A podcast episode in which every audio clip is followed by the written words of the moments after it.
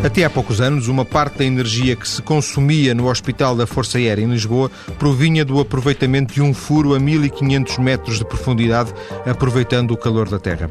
O Hospital da Força Aérea em Lisboa já não aproveita, por problemas paralelos, esse calor da Terra, mas a energia geotérmica já tem grande expressão, por exemplo, nos Açores, e há novos projetos para Portugal continental.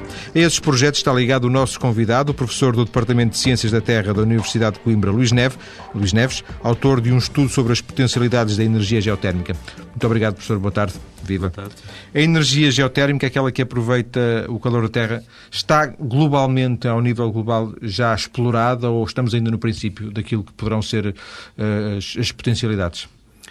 Podemos dizer que neste momento uh, estamos a explorar apenas uma pequeníssima fração do potencial que o nosso planeta dispõe efetivamente uh, ao nível geotérmico. Isto quer para uh, energia de aquecimento, quer para energia elétrica.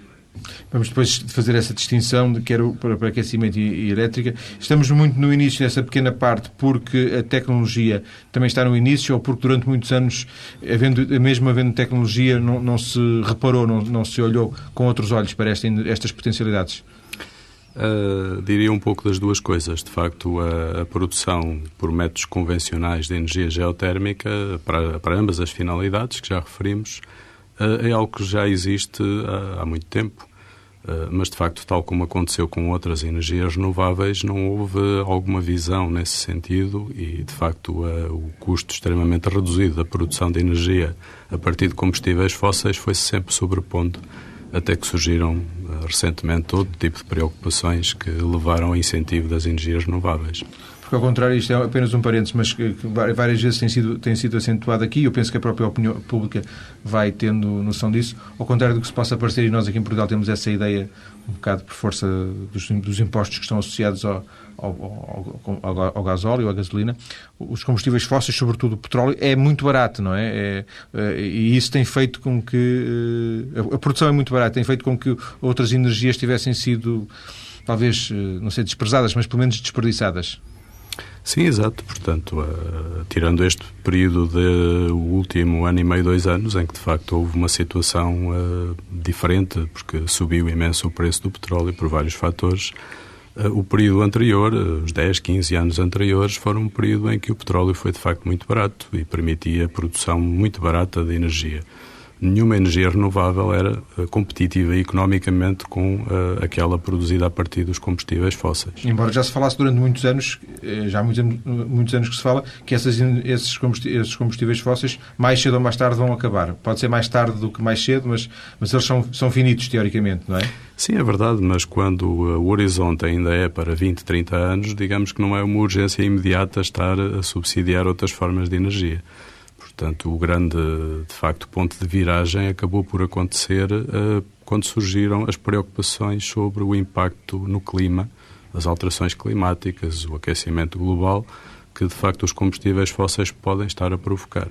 Esse, esse fator adicional uh, levou efetivamente a um incentivo significativo das energias renováveis. Ainda assim, uh, existem, tanto quanto conhece, experiências um pouco por todo o mundo, ou em algumas partes do mundo, de aproveitamento desta, aproveitamento, eu ia dizer, com alguma intensidade, com, com alguma, algum volume desta, desta energia geotérmica? Da geotérmica, sim, com certeza. Portanto, eu, aquilo que referi era apenas no sentido de dizer que poderíamos ter muito, muito mais, mais, do claro, que aquilo claro. que existe. Mas, uh, por exemplo, a nível de energia elétrica, uh, a potência instalada a nível mundial está-se a aproximar neste momento dos 10 mil megawatts. Portanto, é já uma potência muito significativa, dá, enfim, para terem uma ideia, uh, para abastecer cerca de 30 milhões de pessoas com alguns países destacando-se em relação a outros, ou, tem, ou, não correspondendo a países, mas mais a zonas, a zonas de, de, da terra, por exemplo? Sim, tanto devido às características, eh, digamos, convencionais, eh, dado que iremos depois falar em tecnologias mais avançadas, mas, portanto, para distinguir um pouco, eh, a produção de energia elétrica geotérmica convencional está neste momento confinada ainda a algumas zonas específicas do planeta. E isso leva a que, de facto, os principais países produtores sejam os Estados Unidos, na sua costa oeste, uh, o México, uh, na Ásia também alguns países têm importantes produções, as Filipinas, a Indonésia, e, digamos, aqui mais próximos de nós, a Itália é o país que tem a maior potência instalada. Curiosamente, disse o México, disse, disse a Itália. Eu pensei que ia dizer a Noruega, não sei, pronto.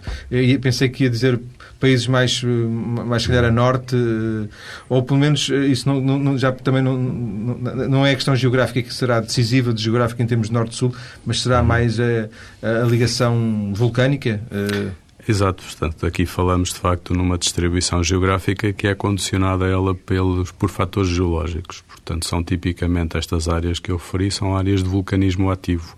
E é exatamente em áreas de vulcanismo ativo. Sim, a Itália tem, recentemente tinha vulcões exato, ativos. Exato, tem permanentemente, o Etna está, está constantemente em erupção. Uh, portanto, há uma série de facto de, de regiões do planeta com vulcanismo ativo, incluindo a Islândia também, que não falei, que são as áreas onde dominantemente este tipo de eh, produção de energia geotérmica tem sido dominante.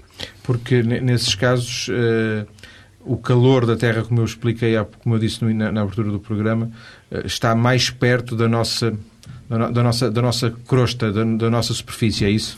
Exato. Eh, enfim, podemos fazer uma analogia com uma mina convencional de ouro, por exemplo. Se, se eu tiver uma mina com eh, o meu minério a 100 metros de profundidade, é muito mais fácil de ir recuperar esse metal do que se ele estiver a 2 km ou 3 km de profundidade. Efetivamente, as zonas vulcânicas permitem ter o calor necessário à produção de energia elétrica eh, muito mais próximo da superfície e, como tal, muito mais facilmente explorável, digamos assim. Sim, e pegando nesse exemplo que estava a dar, eh, poderá haver muitas minas de ouro, mas essa exploração a 2 km ou 3 km de, de profundidade tornar, tornar, tornaria uns uh, inviáveis a exploração e, portanto, é um, um pouco uma questão de tecnologia. Por isso é que, uh, e vamos também desenvolver isso, como disse há pouco, é uma questão de, de tecnologia ser a, a, convencional. Quando falamos de tecnologia convencional, estamos a falar de, de, daquela tecnologia que aproveita uh, geologicamente esse, esses vulcões, nessas zonas vulcânicas.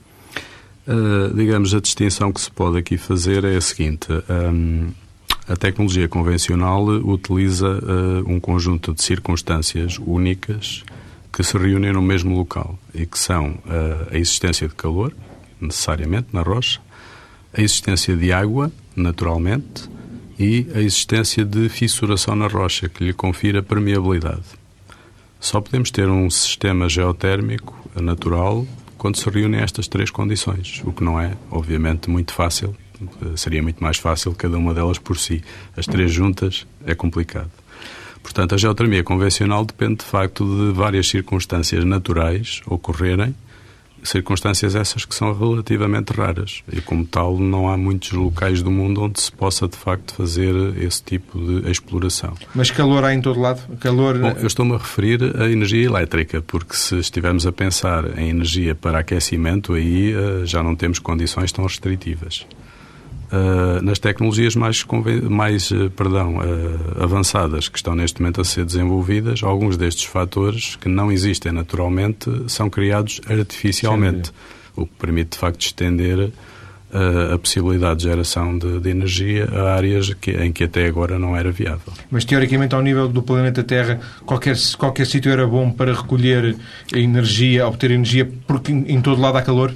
A partir de uma certa Exatamente. profundidade. Uh, essa é uma, é uma questão que eu penso que todos os que nos ouvem devem ter noção do, do tempo da escola, portanto, a, a temperatura do planeta cresce com a profundidade. Isso acontece em todo lado.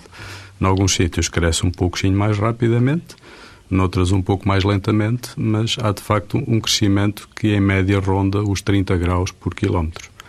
Uh, o que significa que se nós conseguirmos captar água que esteja a circular uh, a uma profundidade de alguns quilómetros, ela seguramente está a temperaturas muitíssimo mais elevadas do que à superfície. E pode não ter temperatura suficiente para produzir energia elétrica, mas pode ter temperatura suficiente, por exemplo, para aquecimento e já fizemos a, a, tal diferença entre, entre energia elétrica e aquecimento. Quando, eu há pouco dava o exemplo da, do Hospital da Força Aérea em Lisboa e dizia que eles estavam, tinham um furo a 1500 metros, era portanto um furo para aquecimento. Exatamente, era um furo para aquecimento, porque a, a, temperatura mínima necessária para produzir energia elétrica ronda os seus 80 a 100 graus centígrados, mais para os 100. Uh, e com rendimentos muito baixos. Uh, do ponto de vista prático, digamos que é necessária temperatura da ordem dos 180 a 220 graus para estarmos a trabalhar já com rendimentos confortáveis. Portanto, essa baliza, furos, essa eh, baliza, obviamente, não é fácil de atingir. Implica furos de 10 km, porventura? Uh, não tanto, portanto, uh, digamos que em zonas vulcânicas onde temos anomalias térmicas próximas da superfície, isso é execuível a profundidades da ordem de um quilómetro e pouco, dois quilómetros. Já para, energia elétrica, sim. Já para energia elétrica, portanto, uh, é possível ter água acima de 200 graus a essas profundidades. Mas como em Lisboa não há em zonas onde não há, de facto, anomalias térmicas resultantes de vulcanismo ativo. Eh, as profundidades necessárias são bastante superiores e poderão andar entre os 5, 6 km, 7. É, a partir de se qualquer um de nós tivesse condições para fazer um furo, um furo, digamos assim, por absurdo que possa parecer, a, partir de que eh, distância, a, a, que profundidade é que encontrar, começaria a encontrar eh, calor na, na, na rocha? Uh, mesmo as minas uh, que foram, digamos, uh, utilizadas para explorar alguns elementos metálicos, que foram a profundidades de apenas algumas centenas de metros, já era notório o acréscimo da temperatura. Portanto, os mineiros que trabalharam em grandes profundidades têm perfeitamente essa noção que a temperatura a algumas centenas de metros já é significativamente mais alta Sim. do que a superfície seja com a tecnologia convencional, a tal que explorava esta conjugação de calor, rocha e fissuras para obter, portanto, uhum. essa geotermia natural, entre aspas, que era a nova tecnologia que, que o professor também a que está ligado e que também iremos conhecer mais à frente. Diria que com, com base nessa, nessas tecnologias, genericamente, um país teria condições para se tornar auto sustentável, como agora se diz, só com base na energia geotérmica? Uh, essa é efetivamente a grande valência que tem a energia geotérmica relativamente às outras energias uh, renováveis. É que, uh, ao contrário da energia solar, da energia eólica, que dependem estritamente de fatores climáticos, se não tivermos sol nem vento, obviamente não é possível produzir, o calor interno da Terra está sempre presente e é sempre constante.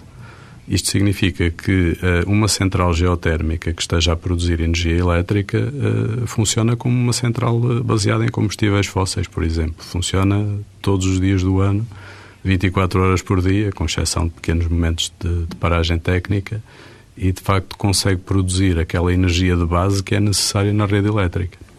Porque de facto as energias, uh, algumas das energias renováveis têm sempre uma limitação em termos de rede elétrica, que não pode estar estritamente baseada só nelas, porque a dada altura, nós todos, quando chegamos a casa e ligamos um aquecimento, não telefonamos primeiro à EDP a perguntar se podemos eh, ou não ligá-lo. No caso, a energia queremos ter a, queremos ter a energia disponível. Sim. É, a energia eólica tem tido esses, esses, problemas e agora até se fala na, nas barragens que são reversíveis e voltam a mandar a água para trás para, para continuar a dar ciclo de, de, de produção, não é? Exato. A, a, energia eólica seria de facto extraordinário se fosse possível conseguir desenvolver-se uma forma de armazenar a energia que produz.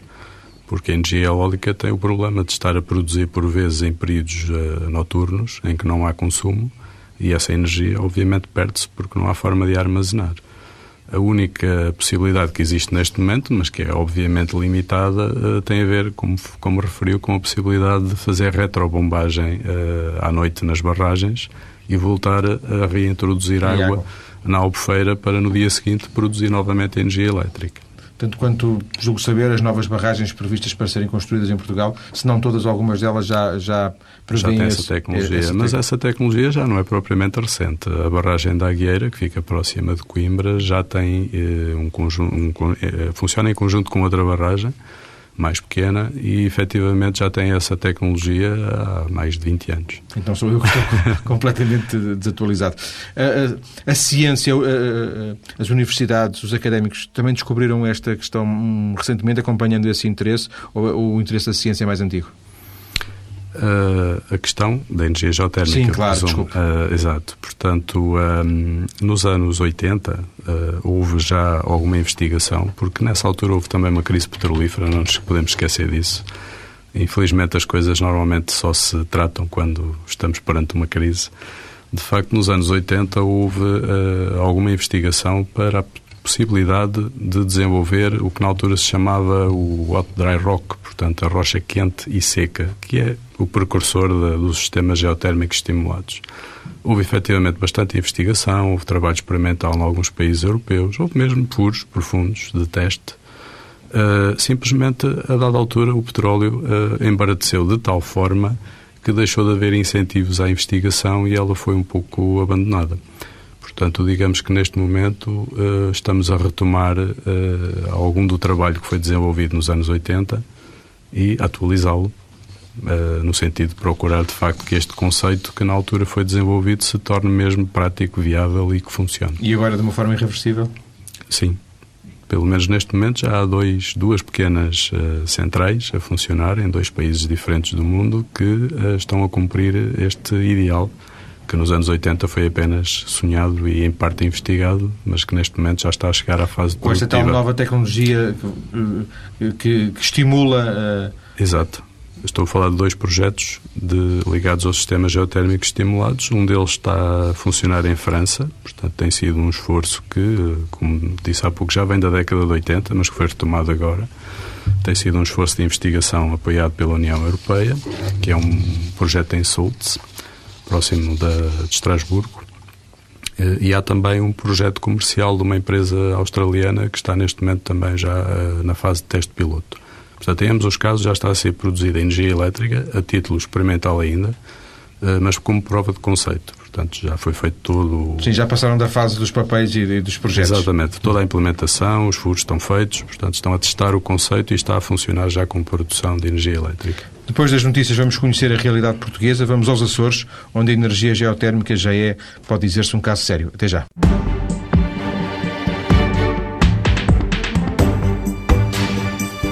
Começamos esta segunda parte do Mais Cedo ou Mais Tarde com uma conversa eh, que eh, nos traz ao estúdio Luís Neves, um dos maiores especialistas portugueses nesta área, na área da, as, eh, da geotermia, ele que trabalha no Departamento de Ciências da Terra da Universidade de Coimbra. Estamos a falar precisamente de energia geotérmica, das renováveis, talvez eh, das energias renováveis a menos explorada em Portugal, pelo menos em Portugal continental, já que nos Açores há já uma presença significativa por isso vamos aos Açores dentro de alguns minutos. Professor, faz, faz todo sentido, faz sentido destrinçar Portugal continental dos Açores e também, neste caso, se calhar, Portugal continental e Madeira dos Açores? Principalmente Portugal continental e Madeira dos Açores, dos Açores, exato, é Açores. Exatamente. Porque, de facto, há a questão que já há pouco referimos, uh, os Açores situam-se numa zona de vulcanismo ativo. Ainda há pouco tempo tivemos conhecimento de erupções submarinas e efetivamente são uma zona privilegiada neste aspecto, porque com as tais tecnologias mais convencionais é possível, eh, de facto, criar eh, centrais para produzir energia elétrica, como aliás já existem. E teoricamente, eh, teoricamente em abstrato, qualquer ilha vulcânica, qualquer território vulcânico tem condições para daí se extrair energia geotérmica ou mesmo assim é preciso que determinadas condições se reúnam? Uh, ainda sempre uh, é necessário que haja essa reunião de, de, calor, água e permeabilidade, três, três ingredientes. De qualquer forma, com alguma ajudinha também às vezes artificial, é possível de facto criar em geral eh, esse tipo de condições. Estamos a falar de, de tecnologias, mais uma vez em abstrato, não, não me referindo concretamente à realidade neste caso dos Açores, mas para, esta, para estes sistemas convencionais, aproveitando regiões vulcânicas, estamos a falar de investimentos muito grandes ao nível de de, de, dessas centrais que vão depois produzir energia elétrica? Uh, são investimentos significativos, mas que são competitivos já com uh, os combustíveis fósseis. Não fosse isso, de facto, não teria havido o desenvolvimento em alguns países deste tipo de energia, que, embora não sendo um nível uh, que eventualmente poderia atingir, mas que já é significativo.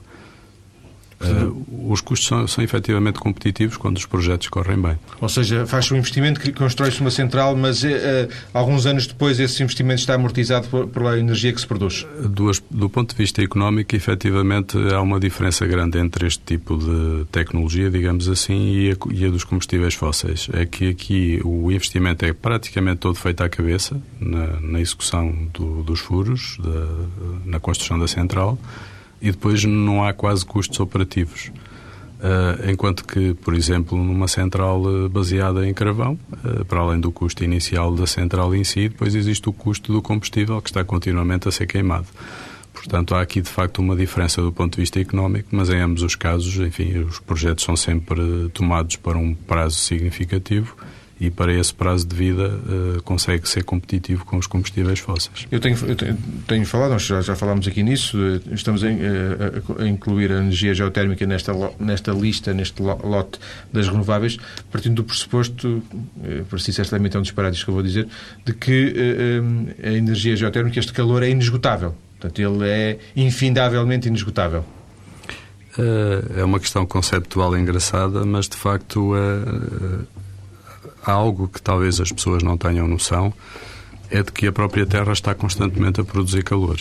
Portanto, nós não estamos a falar apenas uh, no calor que está contido no interior da Terra desde que ela se formou, e só esse seria já de tal forma uh, grande que, de facto, poderíamos considerá-lo inesgotável, mas o próprio planeta está constantemente a produzir energia elétrica a energia elétrica, perdão, a energia.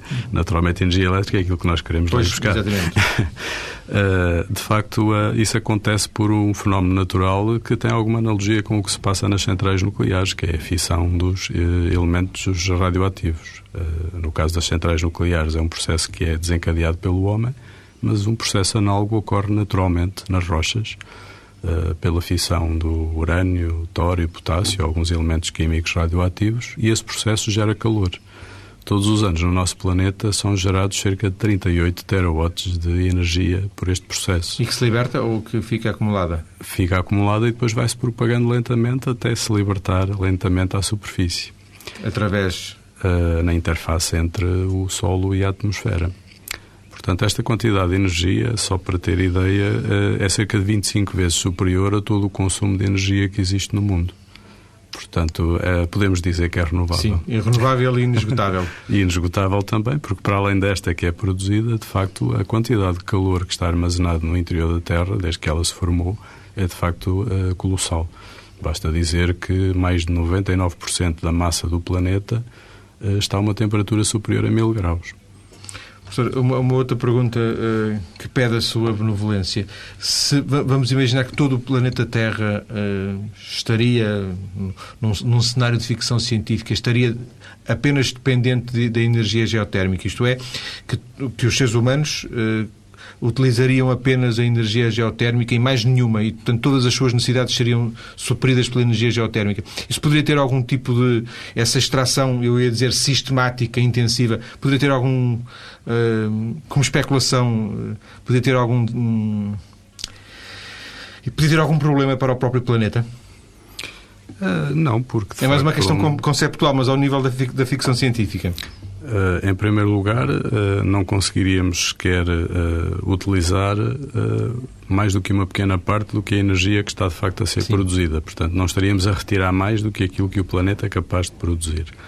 Por outro lado, os impactos de tal situação também seriam negligenciáveis, porque no essencial a temperatura atmosférica é controlada não pelo fluxo de calor que vem do, do planeta, mas sim pelo fluxo de calor que nos chega a partir do Sol portanto também não haveria qualquer Sim. impacto, digamos, de arrefecimento à, à, superfície. E além do mais, é um cenário que, sendo de ficção científica, é viável. Isso é que é a componente engraçada da questão.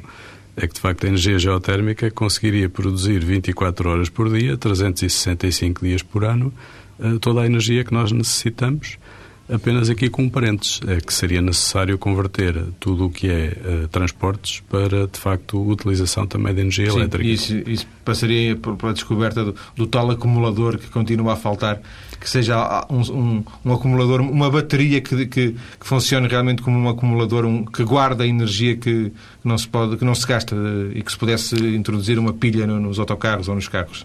Exato, mas de facto neste momento existem já muitas marcas de automóveis a prepararem-se para lançar uh, carros uh, elétricos com, com baterias de íons de lítio recarregáveis. Naturalmente, numa primeira fase terão algum alcance um pouco limitado, mas com o tempo seguramente que irá melhorar bastante. Portanto, o cenário de passarmos a ter uh, a nossa frota de transportes e de automóvel particular movida a energia elétrica não é um cenário que se possa pôr de parte neste momento é bastante viável. E voltando ao ponto inicial da questão, a geotermia nesse cenário seria capaz de dar conta do Sim. recado. de, de, de abastecer todo, todo, todo, todos os carros, todos os veículos que existem. Eh, já falámos aqui dos Açores. Nos, nos Açores há duas centrais em funcionamento, duas centrais de, de geotermia em funcionamento, outra em projeto, vários furos de prospecção que fazem da geotermia a principal aposta energética do arquipélago, como mostra este trabalho da jornalista da TSF Açores, Luísa Couto. Vamos ouvir esse trabalho. Exploração industrial da geotermia nos Açores, apesar de na sua gênese ter sido vista por alguns com desconfiança, atualmente apresenta-se como uma verdadeira mina energética para as ilhas.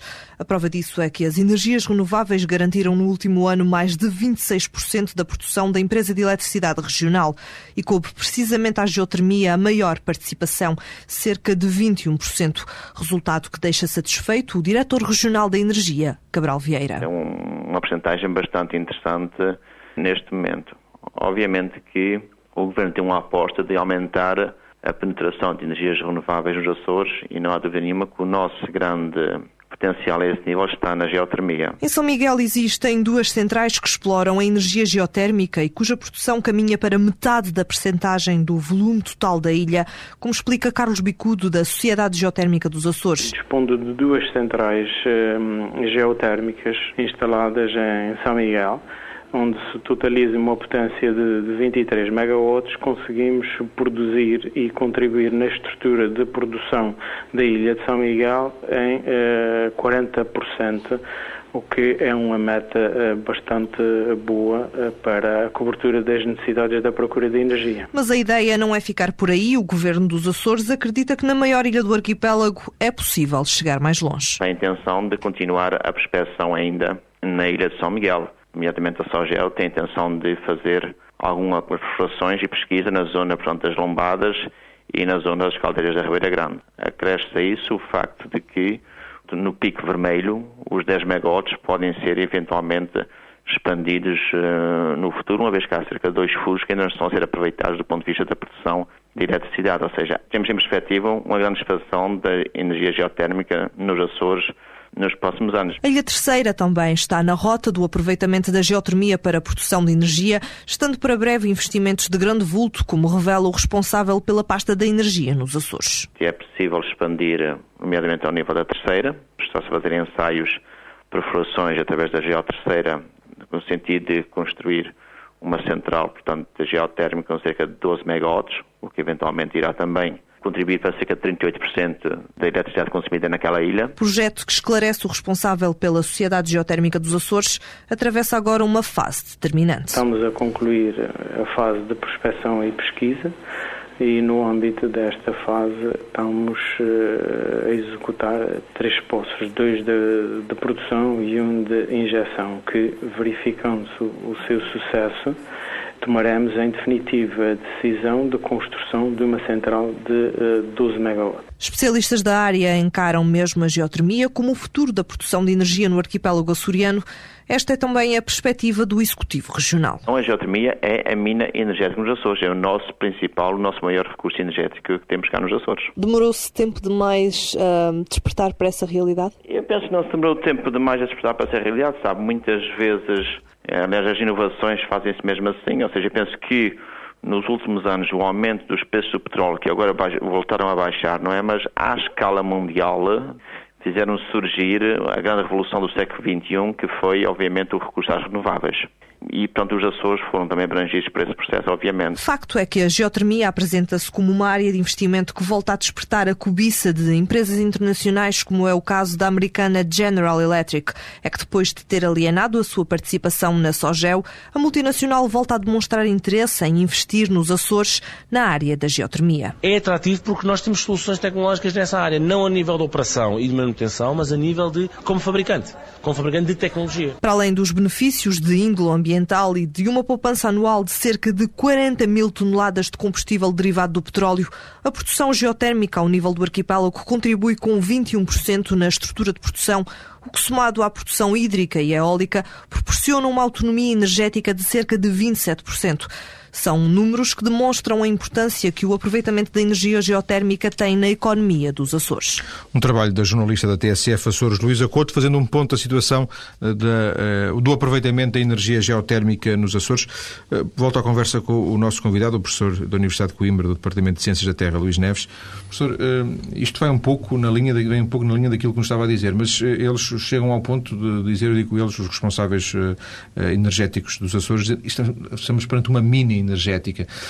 e assento um pouco esta ideia que a própria jornalista também acentuava, que é, então, mas porquê só agora é que descobrimos isto? se era mesmo uma mina. De, ou, ou, ou, nem sequer estamos a falar de uma tecnologia, porque basicamente, tanto quanto eu percebi, a tecnologia que é usada uh, para, uh, para produzir essa energia é basicamente a mesma que já existia há 20 ou 30 anos.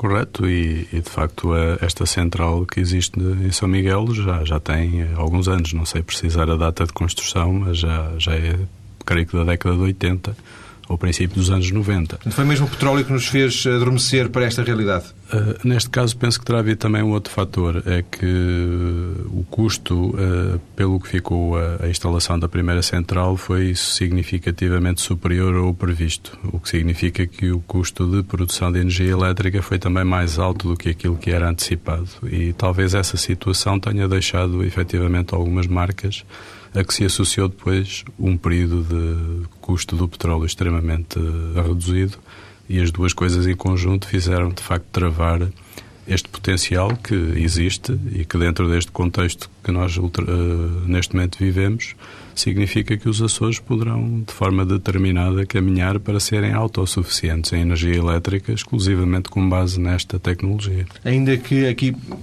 e agora só para fecharmos a questão dos Açores, haja a questão da, da, da, da dispersão das ilhas e algumas delas não, não será viável ter uma central, e, portanto, ou, em algumas será, noutras eh, mais, mais pequenas, com, com, com poucos habitantes, poderá não ser viável ter uma central, porventura. É verdade, poderá ser uma limitação, eh, mas enfim, aí só estudos de pormenor poderão ditar se, se de facto há Só ao nível do investimento, não ao nível sequer técnico, não é? Ao nível do investimento é que pode, pode não ser viável. Exato pelo menos as ilhas mais populosas, Sim. seguramente que terão condições para isso. Eh, falando ainda um pouco da realidade portuguesa, genericamente, eh, ainda antes de entrarmos nos projetos a que o professor está ligado e de que falaremos mais à frente, eh, basicamente o que, o que tem havido em Portugal de aproveitamentos geotérmicos são as termas, basicamente. Dei aquele exemplo de, de, de do Hospital da Força Aérea em Lisboa, que se tratava de aquecimento, mas aquecimento e, e termas, uhum. é nisso que temos estado um pouco baseados. Exato. De facto, a nível do território continental e a Madeira, que embora seja de origem vulcânica, já não tem vulcanismo ativo, portanto acaba por ter alguma semelhança. Eh, falamos de zonas onde de facto já não existe possibilidade de obter calor a temperaturas suficientemente elevadas a profundidades modestas. Apenas a profundidades muito elevadas isso acontece e por esse facto não, não houve até hoje capacidade de colocar em funcionamento centrais de produção de energia elétrica. Uh, aquilo que nós temos, e de forma bastante limitada, é de facto uh, alguma energia geotérmica para aquecimento, baseada em água profunda, água termal, digamos, água aquecida naturalmente, e que de facto existem alguns aproveitamentos ligados a áreas termais, a Chaves, São Pedro do Sul, e existiu apenas um único aproveitamento específico para esse fim, que era o do Hospital da Força Aérea, que já referiu, e que aparentemente neste momento Sim. por problemas técnicos está desativado. É, ainda, ainda relativamente à questão das termas, eh, eles aproveitam uma, uma benesse, digamos, da, da, natureza, essa é água quente que é, que é retirada a uma, uma profundidade muito, muito, muito distante, professor? Ou não, ou nem por isso? Eh, no caso da, das termas, nós estamos a falar de ocorrências também muito especiais, portanto, são locais onde efetivamente, eh, por processos naturais, a água que tem uma origem muito profunda, mas que chega à superfície ainda muito quente. E... Porque ela teoricamente vai arrefecendo à medida que vai subindo, é isso? Arrefece-se a subir de facto devagar. Acontece que, em algumas circunstâncias geológicas particulares, eh, é possível a água subir por fissuras de forma tão rápida que perde apenas uma pequena parte do calor que originalmente contém. Efetivamente, nestes locais, em algumas destas termas, eh, a água emerge naturalmente a temperaturas eh, da casa dos 60 e poucos, quase 70 graus centígrados. O que, que é demasiado. o que é muito significativo. Não, digo demasiado até para ser usada como... Correto. Portanto, um ser humano, a, é? aí a utilização dessa água em balneoterapia implica que ela seja, em parte, arrefecida, porque não conseguiríamos tolerar uma temperatura dessas sem, sem as pessoas queimarem. Mas Portanto, essa água poderia isso... ser aproveitada para aquecimento? E, de facto, nestes dois locais existem alguns aproveitamentos para aquecimento da água, provavelmente, em alguns casos, diretamente, noutros, indiretamente, pelo arrefecimento da água dos balneários, mas, de facto, com temperaturas desta, desta ordem é possível perfeitamente uh, climatizar uh, enfim, quer a parte da, das termas, das estâncias termais, quer até hotéis e estufas, enfim. Fazendo circular a água por, por sistemas de aquecimento. Exatamente. São coisas que muitas vezes é mais fácil de implementar numa, numa nova habitação, claro. um novo hotel que seja feito de raiz, porque é possível colocar aquelas serpentinas para dissipação do, do, do calor. Estar a fazer adaptações em, adaptar em, o que já existe. Antigas. Claro. Como eu disse, depois das notícias, eh, nessa, na terceira parte, vamos conhecer os projetos previstos para Portugal continental, aproveitando este novo sistemas eh, de geotermia estimulada, como eh, já aqui ouvimos, e projetos esses a que está ligado o nosso convidado. Vamos conversar já daqui a pouco. E nesta terceira parte pretendo conhecer os projetos a que está ligado o nosso convidado, o professor do Departamento de Ciências da Terra da Universidade de Coimbra, Luís Neves, ele que é autor de um estudo sobre as potencialidades desta energia em Portugal. Professor, já falamos eh, aqui em sistemas convencionais, os tais sistemas estão ligados à realidade vulcânica e onde é fácil eh, obter porque, porque é próximo esse calor. Eh, depois o professor introduziu aqui um conceito eh, diferente, novo, sistemas novo, entre aspas, sistemas geotérmicos estimulados. Eh, isso pressupõe que em qualquer outro sítio onde o calor não esteja tão próximo, se tenha que se possa obter também energia geotérmica. Como? Eh, aqui, de facto, o desafio é de conseguirmos produzir energia elétrica também a partir do calor interno da Terra, mas em locais onde não existe vulcanismo ativo, portanto, onde não há calor muito próximo da superfície e onde não existem também aquelas condições naturais que há pouco referi, que é de ter simultaneamente calor, água e fissuração, eh, enfim, no ambiente natural. Uh, surgiu então esta, esta ideia dos sistemas geotérmicos estimulados uh, que de facto pretendem suprir esta dificuldade, eh, basicamente indo a maiores profundidades, em zonas, portanto, onde não há esse vulcanismo ativo, mas há também um crescimento da temperatura com a profundidade, isso ocorre em todo o lado, eh, nós conseguimos ter sempre pelo menos os 200 graus necessários a produzir energia elétrica, eh, simplesmente temos que ir, em vez de a 2 km, por exemplo, temos que ir a 5 ou 6 por um lado, uh, esse, essa profundidade maior coloca, obviamente, já bastantes desafios tecnológicos. Por outra, a diferença dos sistemas geotérmicos estimulados é que a essas profundidades não existe naturalmente os ingredientes que nós encontramos num reservatório geotérmico convencional, ou seja, não há água e a rocha em si não, não está fissurada naturalmente, em geral. Portanto, tem planos de fraqueza, mas não está fissurada. É preciso fazer mesmo o furo até lá embaixo. Portanto, aqui os sistemas geotérmicos estimulados o que vão fazer é substituir parte dos ingredientes naturais por uma ação humana. Portanto, vamos a uma profundidade maior buscar a temperatura necessária, vamos fissurar a rocha para que exista a possibilidade de água circular e vamos nós injetar a água para que ela, que não existe naturalmente, passe a ocorrer naquele reservatório profundo. Portanto, a água entra fria, teoricamente, chega, chega ao fundo aos 5 mil, aos 5 km, aquece, volta para cima e já vem quente. Exatamente. E volta a entrar e volta a sair e volta a entrar. A ideia, a ideia é precisamente essa, portanto, injetar água eh, naturalmente fria, que em contacto com a rocha a essa profundidade já bastante elevada eh, vai aquecer por contacto com a rocha, que está a 200 graus ou mais. Eh, de seguida vamos recuperar essa água por outros furos, portanto haverá um furo de injeção e vários furos de recuperação. Essa água é recuperada a essa temperatura elevada, vai a uma central do tipo binário que, por permuta de calor, vai produzir uh, a energia elétrica e a água arrefecida após passar na central é novamente reinjetada, funcionando assim em circuito praticamente fechado. E é o tal sistema que está a ser eh, já testado com, com algum resultado nesses dois exemplos que deu, quer em França, quer na Austrália? Exatamente, há dois, há dois projetos, um que já vem de, dos anos 80 e que foi objeto de muita investigação científica, que é o de Soltz, em França, que neste momento já está em produção de energia elétrica, tem uma pequena central piloto de 1,5 megawatts que está a operar desde 2008 e uh, irá ser expandida futuramente, uma vez que o conceito de facto está a funcionar. Solt está a funcionar exatamente a 5 km de profundidade, retirando água a cerca de 170 graus. E há na, Austrália também projetos em curso, uh, esses liderados por empresas privadas, que são muito mais recentes, iniciaram-se nos últimos anos apenas, e uh, um deles também já atingiu esta fase de prova de conceito. A uma profundidade um pouquinho menor, portanto as circunstâncias geológicas... Variam de caso para caso. Variam e permitiu que no caso australiano apenas a 4 km e 200 já fosse possível ter água a 210 ou 220 graus. Produzindo uma, uma quantidade de energia, teoricamente, estes dois casos e outros, produzindo é, é essa expectativa, produzindo energia suficiente para... para eh, servir uma população com uma dimensão considerável? Uh, digamos que, uh, do ponto de vista da energia geotérmica, um único sistema nunca permite ter uma potência muito elevada. Uh, neste momento, admite-se que o máximo possível rondará os 50 megawatts.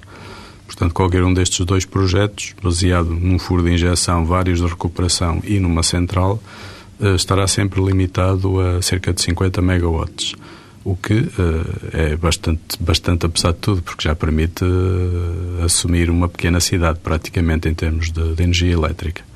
No entanto, uh, o que é possível é numa área que seja favorável e, geologicamente, se nós conseguimos fazer isto num sítio, digamos que é muito provável que numa área de alguns quilómetros quadrados à volta seja possível fazer em vários outros é possível instalar, de facto, novos conjuntos uh, de sistemas de uh, injeção-recuperação, novas centrais. Portanto, podemos ter uh, algo, esse, algo que é um pouco diferente do que acontece com o nuclear, que é uma grande central com uma potência enorme num único sítio. Aqui não.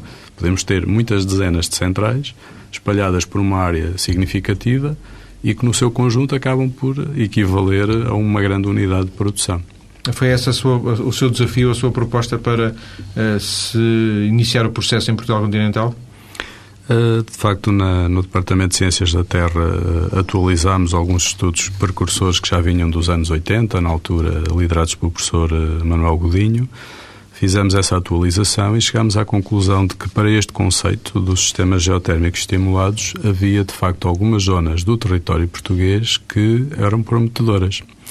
Em função desse estudo, fizemos alguns contactos e foi possível uh, criar uma parceria com uma empresa no sentido de avançarmos para um estudo mais concreto de uma área do país que entendemos que é a mais interessante, que é uma área que se situa aproximadamente entre Oliveira do Hospital, Mangualde e Santa Combadão, cerca de 500 km quadrados, essa área foi solicitada à Direção-Geral de Energia e Geologia para efeitos da área de exclusivo de prospecção e pesquisa do recurso geotérmico. Uh, já foi concedida, portanto já está otorgado um contrato para este efeito. Contrato esse que prevê uh, estudos durante um período de cinco anos, com um investimento que poderá atingir cerca de um milhão de euros na prospecção, portanto um investimento gradual.